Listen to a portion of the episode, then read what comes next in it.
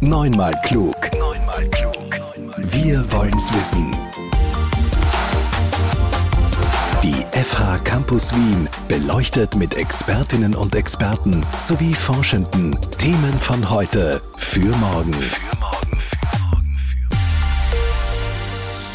Schön, dass Sie wieder reinhören bei Neumann Klug. Lisa Baumgartner mein Name. Wir sprechen heute über Wissenschaft und Forschungsaktivitäten, die Bedeutung dieser für die Gesellschaft und untrennbar damit verbunden über Forschungsethik.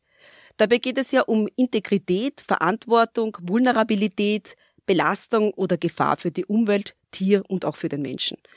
Der FH Campus Wien hat als erste FH in Österreich eine eigene Ethikkommission etabliert wie diese arbeitet und auf welche Unterstützung die Forschenden der FA Campus Wien damit vertrauen können, darüber spreche ich heute mit drei Personen, nämlich mit dem Vorsitzenden der Ethikkommission Andreas Schnieder und die stellvertretenden Kolleginnen Ines Swoboda und Maria Fürstaller.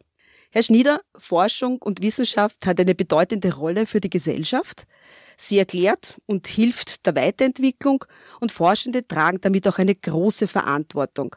Aber welche ethische Verantwortung tragen Sie? Ich denke, dass es darum geht, dass wir gemeinsam diese Verantwortung zu tragen haben. Und daraus ist folgende Konsequenz zu ziehen, dass wenn in eigentlich jedem Forschungsprojekt auch ethische Anliegen, ethische Perspektiven verborgen liegen, dass wir als Ethikkommission immer stärker in die Richtung arbeiten, dass die Hochschule diese Verantwortung gemeinsam wahrnimmt und dass sich möglichst viele Forschende, Lehrende und Studierende angesprochen fühlen, ihre eigenen Forschungsarbeiten im Hinblick auf ethische Perspektiven näher anzuschauen. Ich habe mir ein bisschen die Historie hier an der FH angesehen. Seit 2014 gibt es hier an der FH ein Ethikkomitee ursprünglich für die gesundheitswissenschaftliche Forschungsaktivitäten etabliert, aber die Nachfrage war groß, habe ich gehört. Und das Komitee hat dann alle Fachrichtungen unterstützt, also auch Soziales, Pflegewissenschaft, Technik, Bauen und Gestalten, Applied Life Sciences oder auch die Projekte aus dem Bereich Verwaltung, Wirtschaft, Sicherheit, Politik.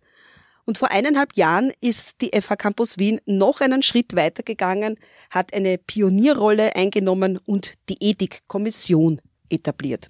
Was ist jetzt der Unterschied zwischen einem Ethikkomitee und einer Ethikkommission? Frau Swoboda. Wie Sie schon ganz richtig bemerkt haben, hat es also zuerst eben dieses Ethikkomitee gegeben und eben erst seit kurzem die Ethikkommission. Was sind die Aufgaben eines Ethikkomitees? Ein Ethikkomitee hat vor allem beratende Funktion. Beratende Funktion bei forschungsethischen Fragestellungen und ein Ethikkomitee hilft auch, unterstützt bei der Einreichung von Anträgen bei Ethikkommissionen. Wesentlicher Unterschied bei einer Ethikkommission, da ist es so, die Ethikkommission selbst kann Entscheidungen treffen. Sie prüft natürlich Anträge, sie schaut sich genau an, ob forschungsethische Fragen richtig beantwortet werden und ob sich die Antragsteller auch wirklich Gedanken gemacht haben zu allen forschungsethischen Grundprinzipien. Aber was die Ethikkommission im auszeichnet, ist, dass sie Verantwortung übernimmt und auch Entscheidungen trifft, ob diese forschungsethischen Fragestellungen auch tatsächlich erfüllt werden. Ja, um es jetzt noch einmal ein bisschen zu verdeutlichen, Frau Fürstaller, was sind denn die Hauptaufgaben der Ethikkommission? Die Hauptaufgaben der Ethikkommission sind Forschungsanträge, die bei uns eingehen in der Ethikkommission, diese Anträge hinsichtlich forschungsethischer Aspekte zu prüfen wir betrachten beispielsweise, ob und in welcher Weise in Forschungsvorhaben mit vulnerablen Personengruppen gearbeitet wird und ob im Forschungsdesign, im Forschungsplan Schritte vorgesehen sind, damit die Forschungspartnerinnen auch geschützt sind hinsichtlich ihrer psychischen Gesundheit und Integrität, aber natürlich auch hinsichtlich rechtlicher Aspekte. Da fällt zum Beispiel Fragen zum Datenschutz hinein. Einer der Aufgaben der Ethikkommission ist abseits dieser Begutachtungstätigkeit und damit auch ein Stück weit der Qualitätssicherung für Forschungsprojekte. Also eine weitere Aufgabe ist auch die der Beratung. Das heißt, die Mitglieder der Ethikkommission stehen Studierenden, aber auch Forschungskolleginnen, die sich forschend mit verschiedenen Themenstellungen befassen, stehen wir zur Verfügung, um zu beraten hinsichtlich forschungsethischer Aspekte. Dabei stützen Sie sich selbst ja in der Beurteilung auch auf bestimmte Richtlinien. Welche sind denn das, Frau Swoboda? Vielleicht zuerst die Bemerkung, dass die Ethikkommission sicher weisungsfrei agiert. aber sie verpflichtet sich eben internationalen ethischen Richtlinien zu folgen und ein Beispiel für so eine internationale Richtlinie ist eben die Deklaration von Helsinki. Aber ein anderes Beispiel sind zum Beispiel die Core Principles sozialwissenschaftlicher Forschungsethik oder auch jetzt auf österreichischer Ebene die Richtlinien zur Sicherung der guten wissenschaftlichen Praxis der österreichischen Agentur für wissenschaftliche Integrität. Das wären so Beispiele eben für Richtlinien, auf die wir uns stützen. Für welche Forschungsaktivitäten ist denn eine Begutachtung unumgänglich? Für welche empfehlen Sie die so zumindest? Also sprich, wann sollten sich Forschende an die Ethikkommission wenden, Frau Fürstaller? Forschende sollen sich vor allem dann an die Ethikkommission wenden, wenn in dem Projekt mit vulnerablen Personengruppen gearbeitet wird, aber auch wenn Interventionen vorgesetzt sind. Das können Interventionen sein, wo mit Datenmaterial gearbeitet wird aus dem Gesundheitsbereich. An die Ethikkommission sollte man sich auch wenden, wenn man ein Forschungsdesign geplant hat, wo hoch vulnerable Settings damit äh, verbunden sein können. Also ein Beispiel vielleicht, wenn aus meinem Bereich, aus dem Sozialbereich, wenn man Forschungen betreibt zum Thema Traumatisierung, dann hat man es nicht nur mit einer vulnerablen Personengruppe zu tun, sondern wenn ich darüber hinaus mit dem Forschungsdesign arbeite, wo man qualitativ arbeitet, wo man etwas erfahren möchte über das Erleben, über die Erfahrungen dieser Personengruppe, kann das Forschungsverhandeln selbst stark vulnerable Situationen erzeugen. Stichwort Retraumatisierungen zum Beispiel. Also das wären Projekte, wo wir, wir jedenfalls meinen würden, da wäre eine Einreichung bei der Ethikkommission angezeigt. Reichen jetzt eigentlich nur Forschende von großen Forschungsprojekten ein? Herr Schnieder, oder betrifft es auch Studierende, die ihre Bachelor- oder Masterarbeit machen? Nein, es betrifft beide Personengruppen, wovon wir uns darauf verständigt haben, dass es eigentlich ab der Masterebene beginnt und die Bachelor-Ebene dort eingeschlossen wird, wo es ein Teil eines größeren Forschungsprojektes ist. Aber ich möchte schon noch einmal darauf hinweisen, was auch die Kolleginnen gesagt haben. Es geht schon darum, dass sich jeder vom ersten Tag an, wo er hier zu studieren beginnt, sich überlegt, wo könnte Forschen ethische Perspektiven beinhalten. Und gerade auf dieser Ebene sich auch ein Stück in seinem Studium in dieser Denke auf den Weg macht. Wir haben vorhin gesagt, die Forschungsvorhaben aus allen sieben Departments und Bereichen der FH sind gut aufgehoben bei der Ethikkommission.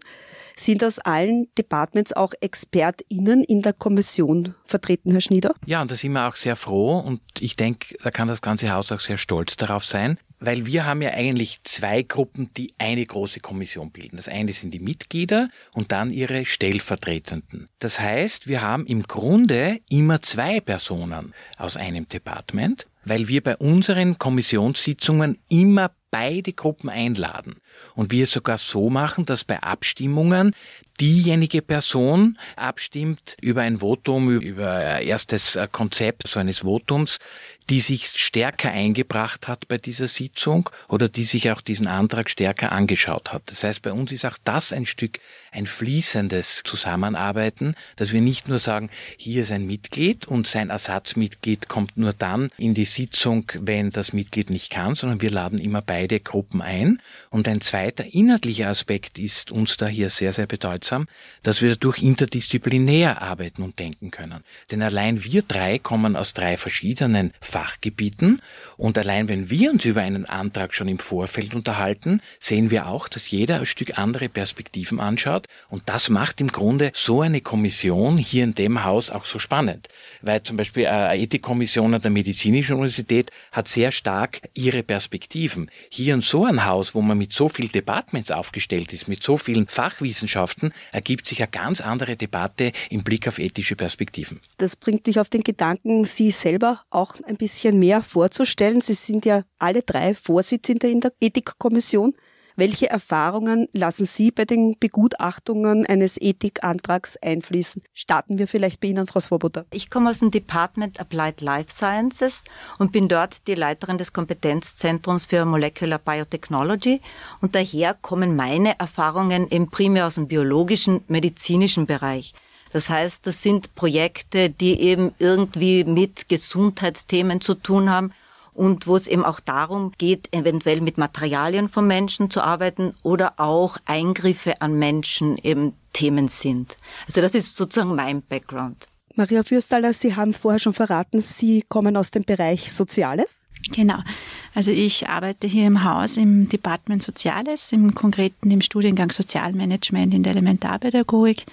Also meine Expertise, die ich glaube ich einbringe, ist vor allem aus Forschungen der sozialen Arbeit, der Erziehungs- und der Bildungswissenschaften, stärker qualitative Ausrichtung würde ich jetzt mal meinen und versuche so auch ein Stück weit eigene Forschungserfahrung mit einzubringen, wenn es um die Prüfung der Anträge geht hinsichtlich forschungsethischer Aspekte. Herr Schneider, darf ich Sie auch noch um eine kurze Vorstellung bitten? Also ich komme im Prinzip von meinem Studium her aus der Theologie und da in den Aspekten Pädagogik und Ethik. Und ich selber sehe den Auftrag auch darin, die Dinge auch von mehreren Seiten ein Stück zu beleuchten. Das heißt, wir sind ja auch in der Kommission aus unterschiedlichsten Fachgebieten und ich denke, dass wir drei ein Stück auch die Aufgabe haben, nicht nur quasi so vorzusitzen, sondern auch ein Stück zu moderieren und die Menschen in dieser Gruppe anzuregen, auch sich selbst von ihrer fachlichen Perspektive hier ein Stück einzubringen. Und vielleicht einen zweiten Teil, was auch noch meine Tätigkeit sonst ist, dass ich der Vorsitzende vom Qualitätssicherungsrat bin für die Pädagoginnen und Pädagogenbildung in Österreich. Das heißt, da geht es um alle Lehramtscurricula, sowohl an den Universitäten als auch an den pädagogischen Hochschulen. Und da denke ich, da habe ich mir auch durch Jahre hindurch einen Blick angeeignet, wie man bestimmte Anträge ansieht und wie man sie aus verschiedenen Perspektiven und mit Menschen aus unterschiedlichen fachlichen Disziplinen anschaut. Jetzt haben wir sehr viel über die Ziele der Ethikkommission erfahren und welche Forschenden einen Ethikantrag einbringen sollten. Aber wie ist denn nun eigentlich das Prozedere? Also die Forschenden bringen einen Antrag ein. Es gibt eine eigene Einreichplattform auf der Website der FA Campus Wien unter Ethikkommission zu finden. Und wie geht es dann weiter? Wer beantwortet mir die Frage? Das würde ich übernehmen. Dankeschön, Frau Fürstaller. Also wie Sie schon meinten, dass die Antragstellung erfolgt über unsere äh, Einreichplattform. Ich sage immer als Erklärung, das ist wie bei Finanz Online, nur ein bisschen netter gestaltet. Das heißt, auf dieser Online-Plattform sind quasi vorgefertigt die Abschnitte, die auszufüllen sind. Einerseits ein Stück weit Kurzbeschreibung, Kurzzusammenfassung des Forschungsvorhabens.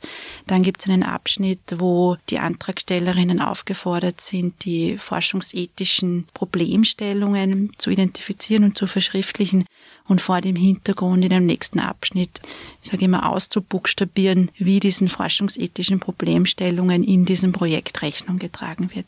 Dann gibt es noch einen Abschnitt, wo es um Datenschutzfragen geht und andere rechtliche Fragen geht, die hier auszufüllen sind. Das heißt, das wird digital bearbeitet. Man kann, wenn man Antragstellerin ist, sozusagen so lange an diesem Antrag arbeiten, zwischenspeichern. Also man muss auch keine Sorge haben, dass irgendwas verloren geht. Und wenn man den Eindruck hat, man hat den Antrag fertiggestellt, dann wird er sozusagen abgeschickt über einen Button. Und dann ist das Prozedere so, dass die Ethikkommission Mitglieder in einem bestimmten Zeitraum hinsichtlich der schon genannten Kriterien den Antrag sich durchsehen dann gibt es eine Phase der Abstimmung, wo abgestimmt wird, ist es ein Antrag, der bewilligt wird oder ist es ein Antrag, der mit Auflagen bewilligt wird. Das sind so die Hauptkriterien, was die Beschlüsse betrifft. Und wir sind bemüht, das zeitnah dann auch rückzumelden und bearbeitet zu haben. Ja, weil die Forschenden sollen ja losstarten können. Haben Sie vielleicht auch noch Tipps eben für die Forschenden, die ihren Antrag bei Ihnen einbringen wollen, Herr Schnieder? Ich finde, die Maria Fürstal hat schon sehr schön gebracht, dieses Prozedere.